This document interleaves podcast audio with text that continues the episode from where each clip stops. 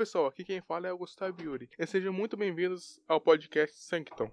Oi pessoal, aqui quem fala é Ana Luísa e no episódio de hoje vamos falar sobre viagem no tempo e suas teorias. Quando falamos de viagem no tempo, o que vem à sua cabeça? Filmes, jogos, revistas? Até algo mais complexo como buracos de minhoca ou teorias famosas. O conceito de poder viajar para o futuro ou regressar ao passado é um tema bastante discutido entre amantes da ficção científica. Filósofos como Albert Einstein, Stephen Hawking, Carl Sagan e Kurt Golden, dentre outros, durante suas vidas criaram teorias que moveram gerações e tornaram possíveis novas perspectivas para uma realidade alternativa. Uma das teorias mais conhecidas é a teoria da relatividade de Albert Einstein, até hoje usada como referências para estudos e pesquisa, direcionada ao ramo da física. Essa teoria consiste em um tecido denominado espaço-tempo, onde o universo estaria disposto. Essa teoria é formada por quatro dimensões espaciais, sendo elas largura, altura, profundidade e a dimensão temporal, ou seja, o tempo.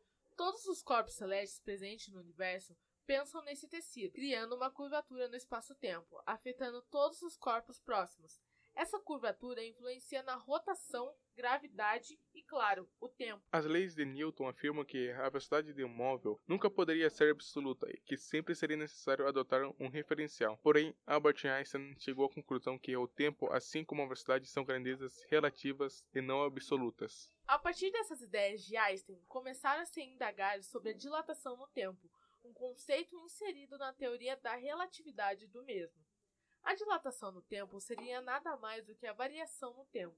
Supondo que para uma pessoa situada em uma nave espacial em alta velocidade, o tempo passe de maneira mais lenta, enquanto para uma pessoa viajando em uma velocidade relativamente mais baixa, o tempo passe de maneira mais rápida. Essa diferença temporal seria a dilatação no tempo. Esse conceito de dilatação no tempo se divide em duas partes, pela diferença de velocidade entre dois móveis ou pela diferença de influência gravitacional sobre cada um. A dilatação no tempo por meio de velocidade seria como se dois móveis se deslocassem próximos à velocidade da luz. Uma curiosidade é que a velocidade da luz, segundo o físico James Clerk Maxwell, é aproximadamente 300 mil metros por segundo.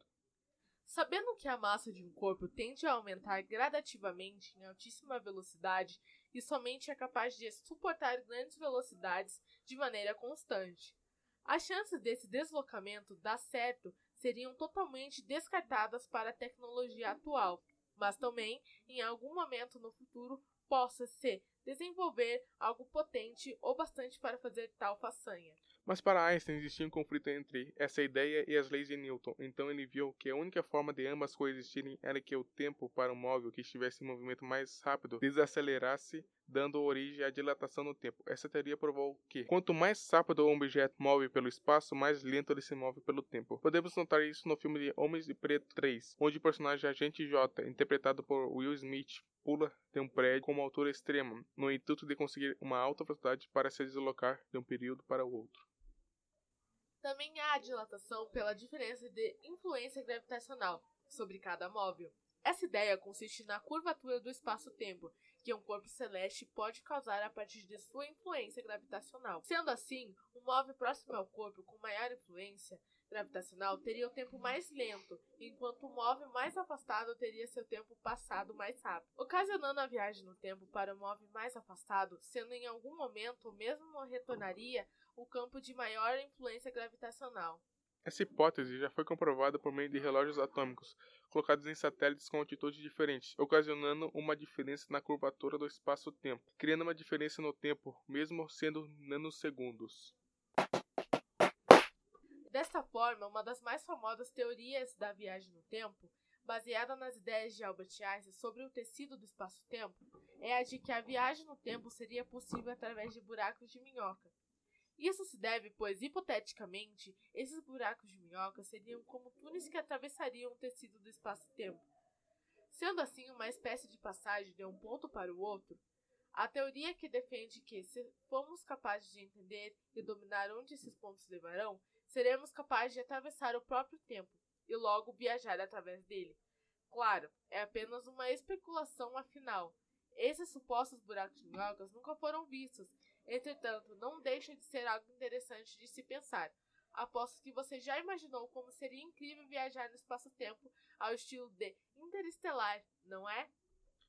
Outra teoria um pouco mais recente e controversa é a teoria dos tachyons. Tachyons seriam supostamente partículas tão velozes, talvez tão velozes do que a própria luz. Sendo assim, poderia permitir que mandássemos mensagens para o passado, já que, teoricamente, poderíamos ultrapassar a luz. Essa teoria, no entanto, como já disse, é um pouco controversa, possui menos força que a teoria anterior. Afinal, iria contra a própria teoria da relatividade geral de Einstein, que afirma ser impossível um corpo atingir uma velocidade igual ou superior à luz, pois sua massa seria infinita. De qualquer forma, os estudos sobre essa partícula continuam, e conforme o tempo passa, são descobertas novas informações que permitem que a teoria coexista com a teoria da relatividade geral de Einstein. Saindo um pouco do campo científico demais, não é novidade para ninguém que também podemos ver a viagem no tempo em várias outras áreas. Claro, afinal, isso vem sendo sonhado e idealizado há muito tempo. Para você ter uma noção, algumas das primeiras obras produzidas sobre esse tema foram em 1895 e 1921, mais de um século atrás. Desde então, tivemos várias obras sobre o assunto, como filmes, livros, animações e entre vários outros. Alguns dos filmes mais famosos são De Volta para o Futuro, O Exterminador, Interestelar e até recente, Vingadores Ultimato. Alguns trataram o tema de forma mais realista, outros não. Também temos alguns livros, sendo o livro Máquina do Tempo, publicado no ano de 1895, escrito por Herbert George Well, um dos maiores títulos da ficção científica, além de ser um dos primeiros livros a tratar da mecânica como meio de viagem no tempo. Há um conto chamado O Som do Trovão, publicado em 1952 e escrito por Ray Bradbury. Nesse conto aborda o tema de paradoxos temporais em uma viagem à pré-história. E por último temos As Melhores Histórias de Viagem no Tempo, escrita por vários autores, sendo eles os melhores do universo de ficção científica. Esse livro conta com 18 contos feitos durante cinco décadas, de 1940 a 1990. O tema da viagem no tempo se tornou um grande marco na história, desafiando a física e a racionalidade. De qualquer forma, é inegável como isso se adentrou e se tornou cada vez mais presente no nosso cotidiano e na nossa cultura, sem nem pararmos para pensar sobre. No jornal acadêmico American Philosophical Quarterly, publicado pela Universidade de Illinois Press, o trecho de Paradox of Time Travel, escrito pelo filósofo David Lewis, o autor defende a possibilidade da viagem no tempo, porém de uma forma diferente do que vemos presente na maior parte das obras de ficção científica. Segundo sua hipótese, o tempo não estará organizado de forma linear ou cíclica, ou seja, a história sempre ocorrerá como deve ocorrer, de forma imutável, e sim em um plano. Isso devido a suposições de que haveria duas dimensões temporais, independentes, uma onde estariam localizadas as vidas das pessoas comuns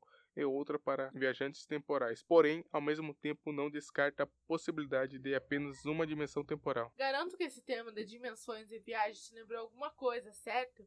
Estamos falando do multiverso, um tópico bastante discutido recentemente. Esse tema está incluído na ficção científica. O multiverso seria um mundo paralelo, onde a cada viagem no tempo geraria um novo multiverso, com histórias e acontecimentos diferentes. Quando falamos de multiverso, podemos lembrar de uma teoria não muito conhecida por ter fundamentos ainda não comprovados e ser um grande alvo de críticas. Essa teoria se chama teoria das cordas.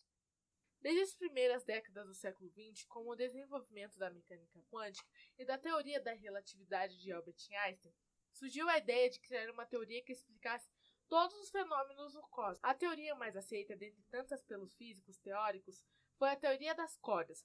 Essa teoria consiste em um conjunto de suposições que afirma que a nossa realidade é formada por cordas vibrantes infinitesimais, menores que os átomos ou até mesmo partículas subatômicas.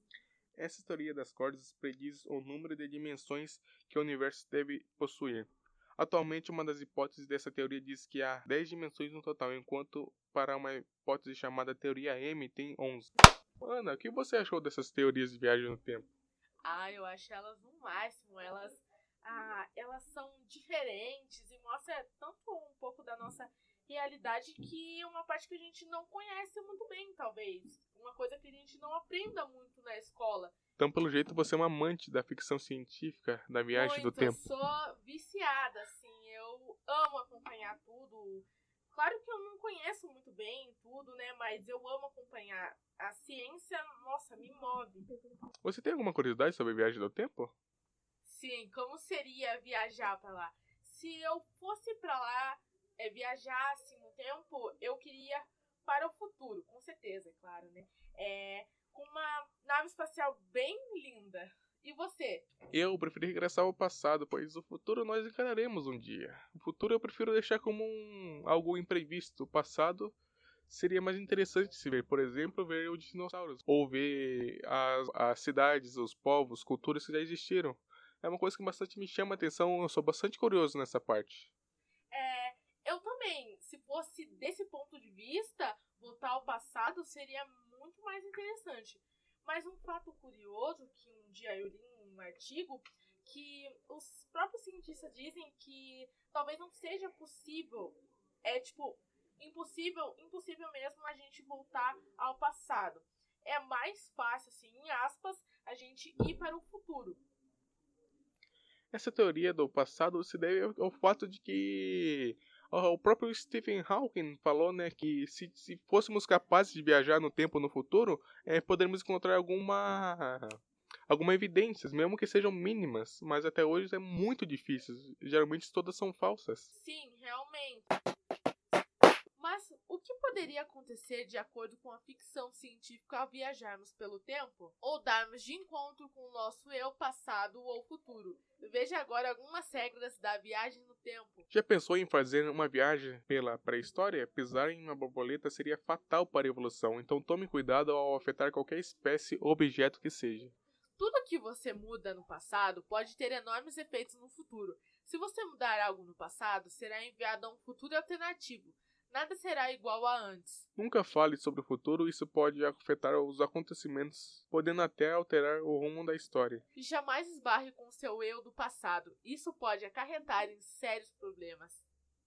E por último, e não menos importante, temos os paradoxos. Caso você volte no tempo afetando uma, um ser responsável pela sua existência, você logo deixará de existir, mas aí entra o inexplicável. Se você deixou de existir a partir do momento que afeta a sua existência, como você no futuro voltou no tempo, sendo que você não existia mais? Digamos que o paradoxo temporal acontece quando alguém viaja ao passado e acaba alterando alguns acontecimentos futuros, fazendo que a motivação usada para a viagem deixe de existir. Assim fazendo que a viagem nunca tenha existido. Um pouco confuso, não? Mas não se preocupe, paradoxos temporais, por sua vez, são descartados pela física, ou seja, isso só seria capaz de acontecer na ficção. Os físicos German Thomas e Fábio Costa da Universidade de Queensland na Austrália chegaram à conclusão que, através de uma demonstração matemática, que as viagens do tempo não seriam totalmente liberadas, porque o viajante não seria capaz de mudar a história. Seria como se a vida real se rearranjasse para consertar qualquer alteração feita pelo viajante, evitando os paradoxos temporais. Por exemplo, você poderia viajar há uma semana atrás impedindo um atraso de um trabalho seu, mas ao voltar para o presente, esse trabalho continuaria atrasado, dessa vez por outro motivo. Ou seja, Podemos mudar os fatos, mas nunca as consequências. Somente alguns físicos acreditam ser possível os paradoxos temporais, mas quando esse tema é colocado em termos lógicos, acaba sendo difícil aceitar, pois isso impedirá que qualquer forma de ação fosse feita para evitar que um paradoxo seja criado. Como respostas para teorias da relatividade de Albert Einstein, o físico Paul Led criou um experimento mental conhecido como paradoxo dos gêmeos. Esse paradoxo se baseia em dois gêmeos. Um gêmeo estava na Terra enquanto o outro estava em uma espaçonave com velocidade próximas à da luz. Ao retorno do gêmeo que estava na espaçonave, percebeu-se que o irmão que permaneceu na Terra teria envelhecido alguns anos enquanto ele continuava como estava. O fenômeno que aconteceu foi dilatação no tempo. Mas como já citamos, o corpo humano não seria capaz de suportar grandes velocidades, a não ser que sejam constantes. De acordo com a teoria da relatividade, é necessário que os referenciais sejam inércias, ou seja, não tenham acelerações. Então, como poderia um dos gêmeos atingir velocidades próximas à velocidade da luz sem qualquer aceleração? Aí fica o porém do paradoxo dos gêmeos. De acordo com os princípios da equivalência, se o gêmeo atingisse uma velocidade constante, não haverá diferença entre o gêmeo que ficou na Terra e o que estava viajando, pois ambos estariam em movimento em relação ao outro. Bom, Exemplos de pessoas defendendo a viagem no tempo são o que não faltam, tal como teorias imaginando como seria. A tecnologia vem avançando rapidamente e, quem sabe, daqui a algumas décadas ou séculos, isso não se torna algo viável. Por enquanto, só o que nos resta é esperar e fantasiar como será poder vivenciarmos outros períodos na história. Vermos animais já extintos ou simplesmente reencontrarmos aquele ente querido que já não podemos ver há muito torcer para que esse sonho algum dia se realize, não é mesmo? Bom, aposto que muitos de vocês devem estar cansados de tantas teorias muito complicadas, então vamos para a notícia boa de hoje. Uma notícia boa de hoje vem direto do site Só Notícia Boa. Vamos ver o que esse site tem a dizer. Uma mulher com chip de doença degenerativa teve um chip implantado em sua coluna, permitindo que ela andasse novamente depois de 18 meses deitada. A paciente que recebeu o chip tem uma condição chamada múltiplos sistemas de tipo parkinsoniano. Essa incrível inovação permitiu que mais três homens com paresia recuperassem o movimento, sendo uma esperança a mais na vida das pessoas com doenças neurodegenerativas. Esse chip foi criado por pesquisadores de diferentes hospitais da Suíça. Esse chip é composto por eletrodos e é um gerador de impulso elétrico diretamente na medula espinhal. Anteriormente, esse chip era usado para tratar a dor crônica. Já vimos como esse tipo de terapia pode ser aplicado a pacientes com lesão medular, mas agora podemos explorar aplicações no tratamento de deficiências decorrentes da neurodegeneração.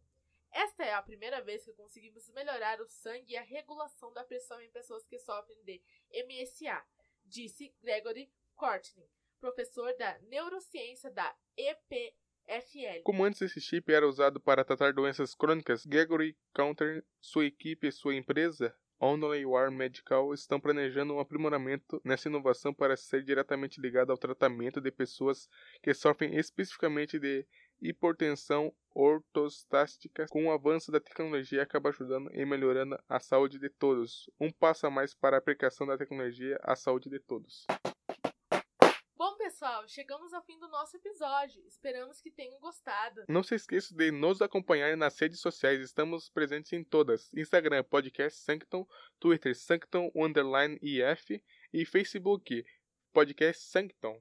Sancton, nosso, nosso santuário, santuário de, de ideias. ideias.